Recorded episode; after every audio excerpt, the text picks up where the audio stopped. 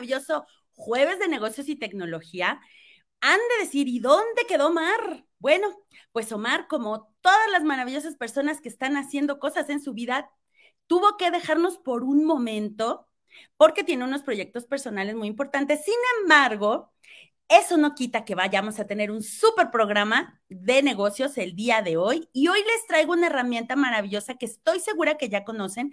Esta herramienta tiene desde 2010 en el mercado, ya se enseña en la escuela, ya se, dan cursos de negocios, ya encuentras un chorro de información en YouTube, en, este, en páginas web, asesores de negocios ya la usan, pero yo te la voy a platicar hoy aquí así como entre cafecito de amigos y se te va a hacer súper fácil. Si tú tienes una idea de negocios y no has sabido cómo aterrizarla para que se vuelva realidad, este programa está hecho para ti porque lo vamos a hacer de lo más fácil y saliendo del programa tú ya te vas a sentar.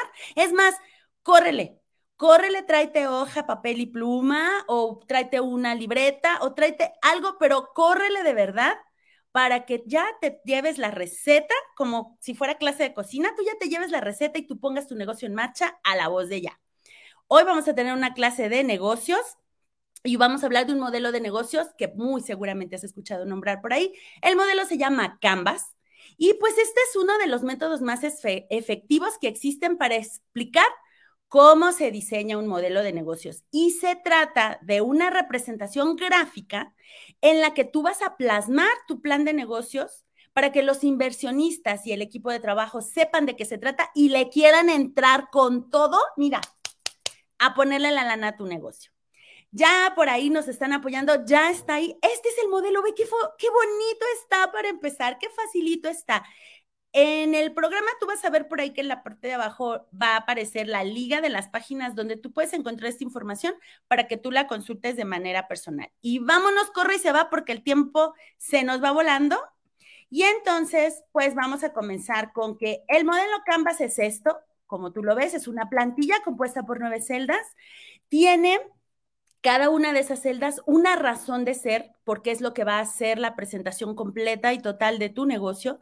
Y además lleva un orden en el que tú vas a ir acomodando la información en la plantilla.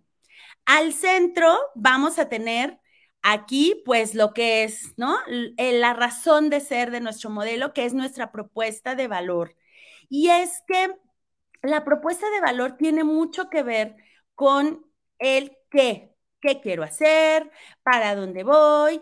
Ahora, la forma, tú te vas a ir dando cuenta que la forma en como el modelo te va llevando es muy intuitivo, es muy divertido, es muy sencillo, porque está hecho precisamente para que lo único que hagas sea vaciar tu idea de negocios. Entonces, vamos de nuevo. Propuesta de valor, ¿Qué tiene que ver mi propuesta de valor, qué es mi propuesta de valor, por dónde aterrizo mi propuesta de valor, cómo desarrollo mi propuesta de valor. Tu propuesta de valor tiene que ser esa idea diferenciadora que tú tienes para ofrecerle al mercado. Si tú no logras traer clientes a través de esa idea, pues la idea pierde valor o no tiene significado. Entonces es bien importante que te hagas la pregunta, ¿qué diferencia o diferencia a mi negocio, a mi proyecto, a mi servicio, a mi persona de los demás, porque esa es tu propuesta de valor. Fíjate muy bien, la propuesta de valor es la estrategia que vas a usar para ofrecer tu producto a un nicho de clientes específico. A lo mejor, pongamos un ejemplo yo soy súper buena haciendo pasteles, y pero ya hay un chorro de gente que hace pasteles, que vende pasteles, pastelerías súper reconocidas. ¿Cuál sería tu propuesta de valor?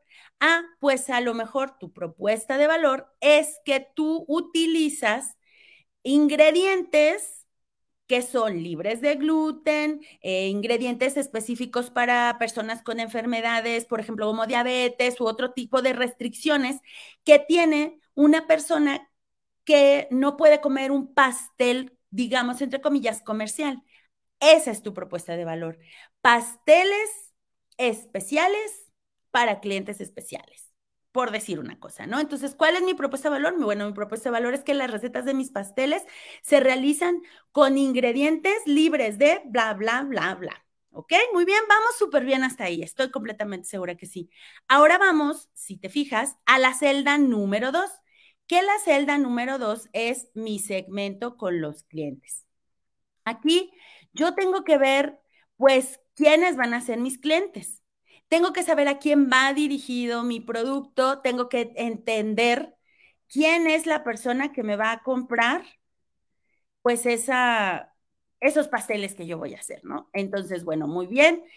Ya dijimos, si yo estoy fabricando pasteles con ingredientes que no son comerciales, que son libres de gluten, que no tienen azúcar añadida, que son orgánicos, etc. Entonces, mi segmento de clientes es este tipo de personas que consumen este tipo de productos, personas con una condición de diabetes, personas que están, este, que son veganos, Ajá. Eh, personas que a lo mejor están haciendo un cambio alimenticio, fitness, a eh, comer cosas libres de productos procesados, etcétera. Muy bien. Ahora, vámonos al punto número tres. Canales. ¿Quiénes son los canales? Canales de distribución. ¿Cómo vas a vender tus pasteles? Aquí sería la pregunta del millón. Y entonces es, ¿vas a poner un local? ¿O vas a crear tu página en internet a través de la cual vas a hacer la oferta de tus pasteles o estás diseñando una aplicación donde la persona personaliza la forma en la que quieres que se, prepare tu pastel. Esos serían tus canales de distribución. ¿Cómo vas a hacer llegar a tu cliente el producto o servicio que te está comprando? Luego nos iríamos al número cuatro, que es la relación con los clientes. Aquí tiene mucho que ver la manera en la que nosotros nos vamos a vincular con ellos.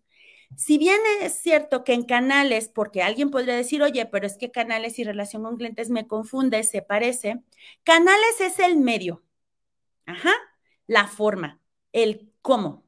Y la relación con los clientes es, ¿qué voy a hacer yo para estar cerca de mi cliente? ¿Qué necesito saber que ya lo investigué en el segmento de clientes, en el número dos, pero ahora eso que yo aprendí ahí de él, ¿cómo lo voy a traer acá para yo fortalecer la relación con mi cliente? Y no solo me compro una vez un pastel, sino yo me vuelva su pastelería favorita y siempre me encargue, encargue todos los pasteles, todas las galletas, todos los postres que de alguna u otra manera vaya a ocupar en su vida y que además me recomiende con otras personas para que esas otras personas también empiecen a probar mi producto. Estoy segura que vamos súper bien hasta aquí. Y luego vamos a tocar el tema crucial de todos los proyectos, que se puede volver como el meollo del asunto. Pero te voy a decir una cosa. Si tú haces un buen canvas, si tu canvas está muy claro y tu negocio se puede ver como en esa radiografía rápida, esta parte de fuentes de ingresos no te vas a tener que preocupar porque vas a conseguir quien le quiera poner dinero a tu negocio. Esta parte es tan importante por esa razón. Número cinco, fuentes de ingresos. ¿De dónde voy a sacar los recursos para poner mis pasteles? Punto número uno, puede ser que tengas un dinero que quieres invertir y vas a poner en marcha tu negocio. Ahora, ¿qué es muy importante? Pues que tú ya tengas, lo hemos visto por ahí en otros programas de negocios y tecnología, la importancia de un presupuesto.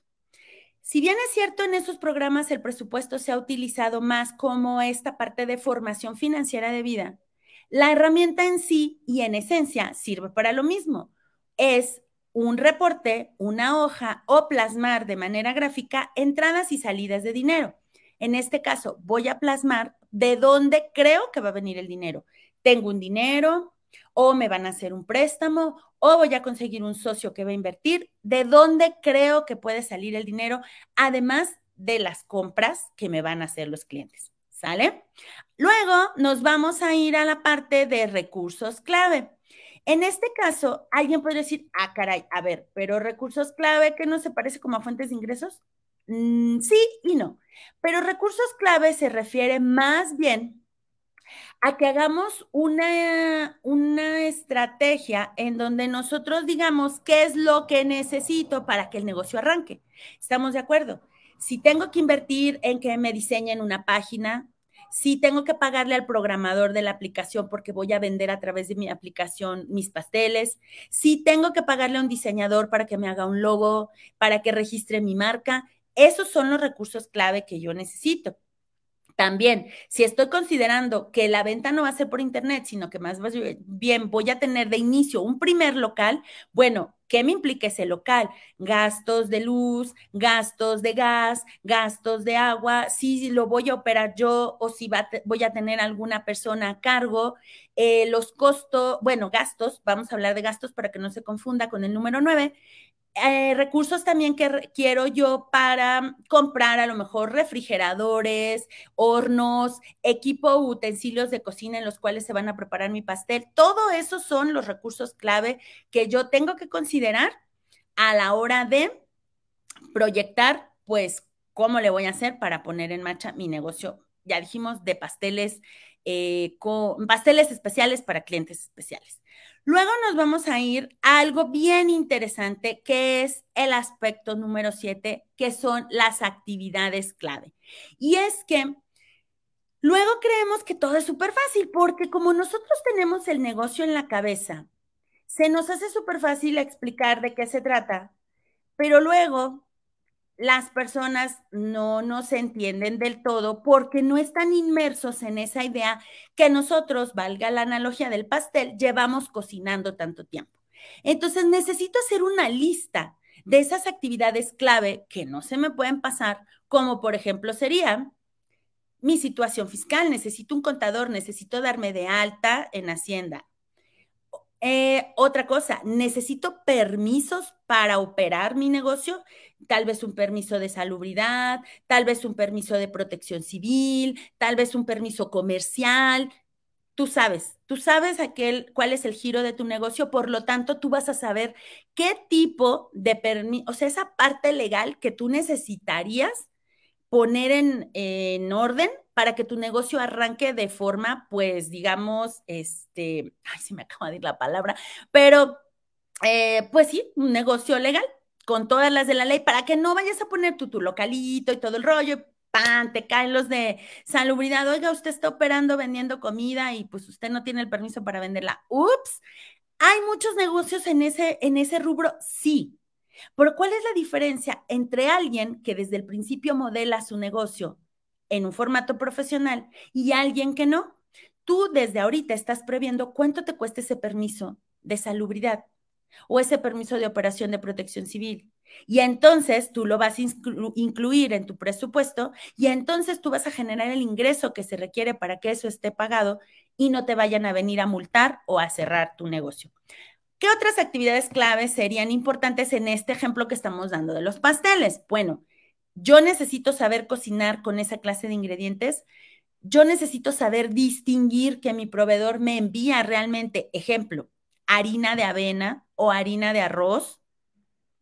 O yo mismo voy a preparar esta harina porque compro las materias primas en su estado más básico y yo las transformo. Entonces, tal vez una primera actividad clave sería que tú recibes la hojuela de avena y tú transformas esa hojuela de avena en harina. ¿Sí? Esa sería tu primera actividad clave. ¿Por qué? Porque tú requieres ese tipo de harina para preparar los pasteles con las características que ya estuvimos diciendo. ¿Qué otra actividad clave yo debería de tener considerada? Bueno, los tiempos de horneado. ¿Por qué? Porque en función del tiempo de horneado y dependiendo de mi capacidad instalada, es decir, cuántos hornos tengo, yo puedo decidir o decir, más bien, cuántos pasteles al día puedo producir. Porque si no, a lo mejor se me, se me vuelve un éxito en redes, mi aplicación es un boom, pero no tengo la capacidad instalada para responder y entonces en las primeras de cambio ya le echamos al traste a todo lo demás, ¿sabe? Entonces es bien importante en actividades clave que hagamos una buena descripción de esas cosas súper importantes que se necesitan estar sí o sí para que el negocio cumpla con la propuesta de valor que le hicimos a los clientes. Estoy segura que vamos súper bien aquí. Veo que no hay preguntas ni comentarios. Eso quiere decir una de dos. Como les decía en clase a los chicos, o no me están entendiendo nada, o todo está quedando muy claro. Yo, como soy bien optimista, me voy a ir por la segunda, ¿sale? Luego nos vamos a ir al punto número 8, que son los socios clave. Aquí nosotros vamos a poner quiénes son aquellas personas con quien sería importante tener una sociedad. Ejemplo, a lo mejor en fuente de ingresos tú pusiste que tienes un tío, una tía, un primo, un amigo que va a invertir contigo. Entonces, bueno, él es un socio clave, pero ¿por qué lo pongo aquí en socios clave? Porque en socios clave yo necesito saber, por ejemplo, que cuánto le voy a dar de las ganancias, cómo acordamos cerrar esas ganancias, ¿sale? Con mis socios clave yo también necesito decir o acordar situaciones, ejemplo, un proveedor se puede volver un socio clave. ¿Por qué? Anteriormente en actividad clave pusimos el ejemplo de que tú compres las hojuelas de avena, tú las pulverizas, tú las preparas como harina. Pero ¿qué tal si te encuentras un proveedor que te puede vender ya esa harina preparada y que a la hora que tú calculas la diferencia en que tú la compres y la prepares contra comprarla ya hecha, el costo de diferencia es casi nulo? Entonces, este proveedor se vuelve tu socio clave en qué razón? En la razón de que te surta esa materia prima en tiempo, en forma y que probablemente tú logres un acuerdo en donde no tengas que pagarle de contado o inmediatamente, sino a lo mejor que tú puedas conseguir un acuerdo de 15 días de crédito, 30 días de crédito, ahí tu proveedor se vuelve como un pequeño socio de tu negocio. Espero haberme dado a explicar. Socios clave también, pues pueden aparecer personas que quieran invertir contigo, pero es muy importante que tú tengas muy claro de qué se trata. Pues si llegaste tarde, pues te toca verlo de nuevo, Ray. Por eso tenemos la ventaja de que quede grabado el programa. Esto es una maravilla porque va a quedar grabado para que lo puedan ver todas las veces que ustedes quieran.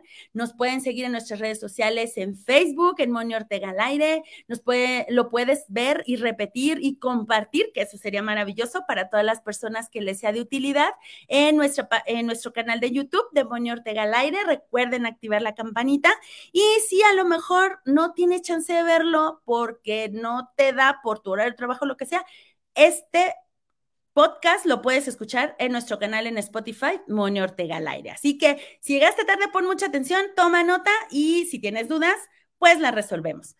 Ahora, número nueve, estructura de costos. Esta parte de las estructuras de costos, fíjense muy bien, aquí hay algo bien interesante. Si tú no eres un experto en negocios, te puedes confundir entre Fuentes de ingresos, lo que te acabo de decir de socios clave y estructura de costos. Tu estructura de costos sí es tal cual este presupuesto del que hablamos, que les puse como ejemplo en la formación financiera. Tu estructura de costos sí es una hoja de Excel y si no sabes manejar Excel, ni te mortifiques, tu estructura de costos es una hoja donde tú pones la tantos kilos de harina me cuestan tanto y con tantos kilos de harina yo hago tantos pasteles. Ajá. Tantos kilos de mm, azúcar moscabado o de miel de agave o de frutos rojos. Yo tengo que hacer una lista de todo lo que implica que yo fabrique un pastel ese pastel especial para el cliente especial, libre de gluten, libre de azúcar añadida, libre de colorantes artificiales, va, que es nuestra propuesta de valor. Aquí yo tengo que poner y requiero una batidora de tal capacidad, quién sabe qué. Si la tienes, ponla ahí.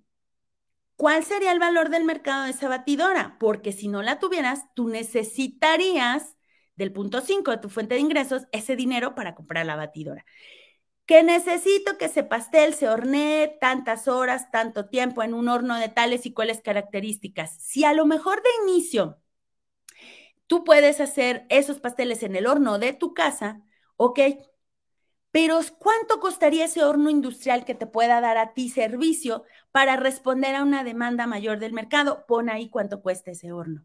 Ajá que las charolas del tipo fulano de tal, porque esas me permiten poner, a lo mejor hago panques, en lugar de poner un panque por panque, puedo poner charolas de cuatro panques al mismo tiempo y, ok, pon cuánto cuesta la charola. Que necesito papel encerado, que las cajas en donde vamos a poner los pasteles, todo, todo, todo, todo, todo lo que incluya el valor del pastel que tú vendes tiene que estar en tu estructura de costos. Entonces, vamos a hacer un resumen rápido de lo que es el modelo y las respuestas de negocios que el modelo responde. En la siguiente diapositiva vamos a ver qué nos dice. El número uno, que era el que veíamos al centro, la propuesta de valor, responde a la pregunta ¿qué? ¿Qué producto o servicio tienes tú que no tiene nadie más y por qué la gente va a comprarlo? ¿Por qué está dispuesto a pagarte? Luego, las celdas 2, 3 y 4 nos van a responder la pregunta ¿cómo? ¿Cómo le hago para que me lo compren? En el número 2 dijimos que era segmento de mercado. Ahí yo tengo que definir el público meta y qué problemas o necesidades tiene porque yo voy a responder a través de esa propuesta de valor justamente las preguntas que ellos tengan del que, del, del cómo. O sea, yo voy a responder cómo eh, resolvemos ese qué. Luego en el 3, ¿de qué manera la propuesta de valor, que son los canales, va a llegar al segmento de clientes? ¿Te acuerdas? En el 4, tu cliente es lo más importante. Define el tipo de relación que vas a tener con él. Lo que te decía, va a ser a través de redes sociales, vas a tener una página, vas a poner un local, tienes un WhatsApp. Entonces, ahora, ¿a quién? ¿A quién necesito para que los cómo se hagan y yo pueda tener mi qué? Celda número 6. ¿Qué necesito para que funcione el modelo de negocios? Ah, bueno, perdón, perdón. El regreso al 5 es una parte del cuánto. ¿Se acuerdan? En el 5 nosotros hablábamos de cuáles son esos ingresos. Entonces te dice en el 5, ¿cuál es la rentabilidad que identificas? ¿Cómo y dónde van a llegar tus ingresos? Es decir, ¿de dónde traigo el dinero? Ajá ya que sé de dónde quiero traer el dinero o de dónde creo que puedo traer el dinero, vámonos al 6, 7 y 8, que es a quién. ¿A quién le tengo que decir de mi idea? ¿A quién se la tengo que enseñar? ¿A quién se la tengo que vender para que sea posible? Y número 6, ¿qué necesitas para que funcione el modelo de negocio? Ahí es donde yo tengo que decir, bueno, necesito esto, esto, esto, esto. En el 7, dijimos, actividades que corresponden al desarrollo del modelo de negocio para que tenga éxito. Ajá. Ocho, gente clave, era la de los socios, ¿te acuerdas? Gente clave con la que tú necesitas intercambiar, interactuar para que la propuesta de valor suceda. Ejemplo, esa amiga que tiene un programa de radio en redes sociales y que puede hacer publicidad o anunciar tu nueva aplicación o tu nueva página de pasteles especiales para clientes especiales. Y por último, la celda número 9, ¿cuánto? ¿Cuánto es lo que decíamos respecto a los costos? ¿Cuál es la inversión? Hay que determinar mis costos fijos y mis costos variables. ¿Cuáles son los costos fijos? Costos fijos es la renta del local, la luz, el agua, si tienes una cuenta de WhatsApp, lo que pagas del teléfono, este, si tienes contratado a alguien que te hace, por ejemplo, las etiquetas de los empaques y tú las sacas por una cantidad de lotes. Costos fijos son todos aquellos que tú tienes que pagar sí o sí, si no, no podrías vender tu producto o servicio. Luego, entonces, ¿cuáles son los costos variables? Los costos variables son, por ejemplo, yo necesito 5 kilos de harina para hacer 10 pasteles, pero si mi demanda son 50 pasteles, entonces yo necesito 50 kilos de harina. ¿Sí? Aquí los costos variables es aquello que dependiendo de la demanda que yo tenga del producto o servicio, se me puede incrementar.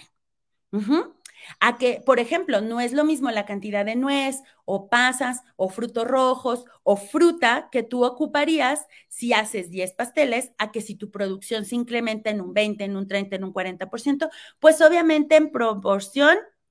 ¡Ey!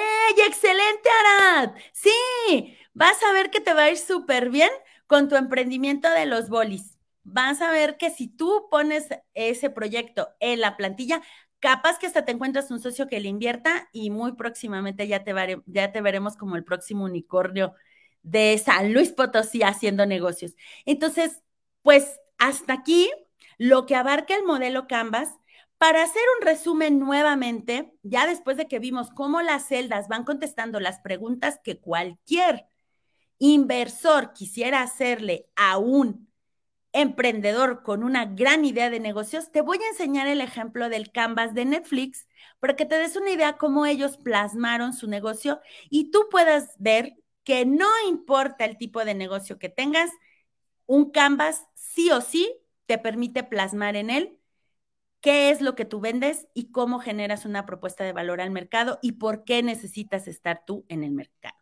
Entonces, vamos de nuevo, celda número uno, propuesta de valor. ¿Cuál es la propuesta de valor? Bueno, pues que ellos tienen un precio súper accesible, la accesibilidad, valga la redundancia, y qué conveniente que es, ¿no? Qué conveniente que es, que yo no me tengo que mover a ningún lado. Bueno, es que las nuevas generaciones, y creo que aquí vale la pena acotar esta información, las nuevas generaciones ya nacieron con Netflix, pero a muchos de nosotros nos tocó ir a un lugar que se llamaba Blockbuster o Videocentro o Macro Videocentro, porque después del cine se les ocurrió poner en formato físico las películas o los videojuegos y tú ibas a este lugar y tú te suscribías y tú rentabas la película o el videojuego, pero luego no siempre tenían disponibles para todos. Te tenías a veces que esperar los más nuevos o los de moda o la película que se estaba estrenando, te tenías que esperar a que hubiera disponibles. Entonces la gente de Netflix, fíjense muy bien, le dijo a Blockbuster, oye, ¿por qué no ponemos todo eso como en una plataforma y entonces ya la renta es más sencilla y te los de Blockbuster les dijeron así de, no, no, no, no, no, no, mi modelo ya es funcional porque Blockbuster, déjame te cuento que fue una empresa millonaria y si tú no sabes quién es Blockbuster, ahí está la respuesta. Renovarse o morir. Si tú no sabes ver el cambio, el cambio se va a encargar de ti y como una gran ola que te mete una revolcada, se desaparecerá en el mar y tú puedes desaparecer del mercado de los negocios. Entonces Netflix vio la oportunidad y comenzó haciendo ese mismo modelo de renta de material conveniente, como eran películas o videojuegos, pero a través de ponerlos en una plataforma para que tú tuvieras acceso a él y una plataforma multi-acceso, de tal manera que si yo estaba aquí y otra persona estaba también aquí en San Luis y otra en México y otra en Perú y otra en Estados Unidos y otra en Japón y otra en Brasil, ¿qué importaba? Todos nos podíamos conectar, ¿ok? Con las restricciones, obviamente, de aquel material audiovisual que por la legalidad de cada país, pues no era posible publicar, ¿no? Luego, la parte del segmento de clientes. Aquí ellos se dieron cuenta, pues, que era un mercado masivo, ¿no? Todo el mundo estamos en Netflix que estaba dirigido a fanáticos de personas que les interesaban esta parte de las películas súper taquilleras y que también pues estaban buscando eh, hacerlo con aquellas personas que sustituían lo que venían, lo que tenemos ahora de la televisión, que ya no nos llega por una antena, sino o por un cable, sino más bien a través de pues el internet. Luego, eh, en la parte de los canales, pues sus canales de distribución, muy sencillo. Crearon su plataforma de streaming, lo que sería una página web, por decir así. Bueno, los que son expertos de eso van a decirme que no es lo mismo, entonces dejemos una plataforma de streaming para corregir el concepto. Generaron también una aplicación móvil. Tú puedes ver Netflix en tus dispositivos móviles. Y por último, decodificadores identificaron que tú necesitabas un decodificador, como puede ser cable, Blu-ray, etcétera. Luego, punto número cuatro, relación con clientes. ¿Cómo desarrollan ellos la relación con los clientes? Hacen una relación one-to-one. ¿Qué quiere decir? La relación es directa contigo. Tú firmas un contrato con ellos de suscripción y en ese instante ellos te activan tu acceso a la plataforma. No pagas tú tu suscripción mensual, mensual no puedes entrar a Netflix, así de fácil. Y el servicio es automatizado porque tú no tienes que hablar con nadie ni ver a nadie. Toda la información te llega a través de la misma plataforma o aplicación con la que trabajan. ¿Cuáles fueron o de cuáles determinaron ellos que serían sus fuentes de ingresos? Punto número cinco. Pues las ganancias por suscripción, ¿no? Y la publicidad en este caso dice en envoltorios de DVD. ¿Por qué dice eso? Y ahora ya no. Ahí te va porque en ese tiempo te digo que todavía existía la que fuera la antecesora de Netflix, que es esta compañía de la que ya te hablé, y entonces ellos pegaban, fíjense, fíjense nada más, qué increíble, en, lo, en las cubiertas de los videos que se rentaban en el lugar, ellos se anunciaban. Es nada más para que vean, ellos fueron captando el mercado de ese mercado que ellos ya conocían. Luego tenemos la parte de cuáles son sus recursos clave. Bueno, obviamente sus recursos clave es el contenido virtual que te pueden ofrecer, el inventario en ese momento de DVDs que había, que eso ya eliminado ese renglón. Este es el canvas de cuando Netflix comenzó, ojo. Y también, muy importante, la capacidad de sus servidores. Ellos requieren unos servidores súper potentes para que no importa dónde te encuentres, no importa eh, desde dónde acceses, no importa con qué dispositivo lo estés haciendo, tú veas de excelente calidad el producto por el que tú estás pagando. Número siete, actividades clave. Obviamente que tu software de reproducción de video sea lo mejor, que tus operaciones de manejo de correos también estén al pero purititito centavo. ¿Por qué? Pues porque imagínate que tú te suscribes, no te responden el correo, no te activan la cuenta, pues una molestia, ¿no? Y por último, que las licencias de contenidos estén debidamente firmadas, autorizadas, ¿para qué? Pues para que las personas no tengan conflictos, ¿no? De estar viendo un material que pudiera ser no legal. Ahí por abajo les puse por ahí la liguita donde ustedes pueden encontrar el ejemplo para que lo, para que lo vean, lo revisen y entiendan cómo este modelo que ya les he venido platicando, Canvas es muy lindo, pues les va a ayudar. Vamos a terminar rápidamente con alianzas clave. ¿Con quiénes hicieron ellos alianzas clave? Lo que te decía, pues obvio con los estudios cinematográficos y de televisión, así como estos lugares del cine, las que conocemos, por ejemplo, en México, Cinemex y Cinépolis, tienen alianzas con los estudios cinematográficos, Netflix hizo exactamente lo mismo para firmar un contrato y poder jalar en formato digital el material que ellos generan con el servicio postal en su momento, porque te digo, antes enviaban el material de manera física con proveedores de servicio de Internet, porque yo necesito tener la mejor banda ancha para que las personas que se conecten a mi plataforma no tengan ningún problema en ver el material. Y por último, con fabricantes de decodificadores, porque en su momento estábamos en la transición esta de la televisión digital. Por último, y no por ello menos importante, ¿cómo queda su estructura de costos? Bueno, primero, ellos tenían costos fijos cuando todavía tenían material físico, que es en este caso los discos. ¿Cuáles otros son sus costos fijos? La renta de servidores, ajá. Aunque nos dice por ahí, eh, o los espacios donde se encuentra a lo mejor costos fijos, que probablemente no los están poniendo aquí, ¿no? Pero sería también los costos de la nómina del personal que trabaja para Netflix desde el área administrativa. Costos variables, las licencias por usuario y la capacidad de transmisión, porque no es lo mismo transmitir para mil que para un millón.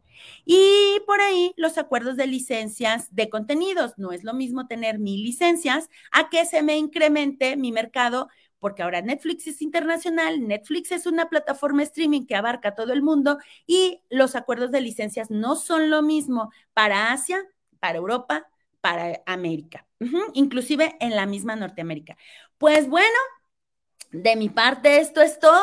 Espero que hoy hayas, tenido un maravilloso jueves de negocios y tecnología aquí con nosotros en Moni Ortega al aire, que este Business Model Canvas sea para ti una herramienta que te permita aterrizar tu proyecto de negocios y que muy, pero muy pronto nos estés compartiendo que tu negocio ya es un éxito y que te está yendo súper bien.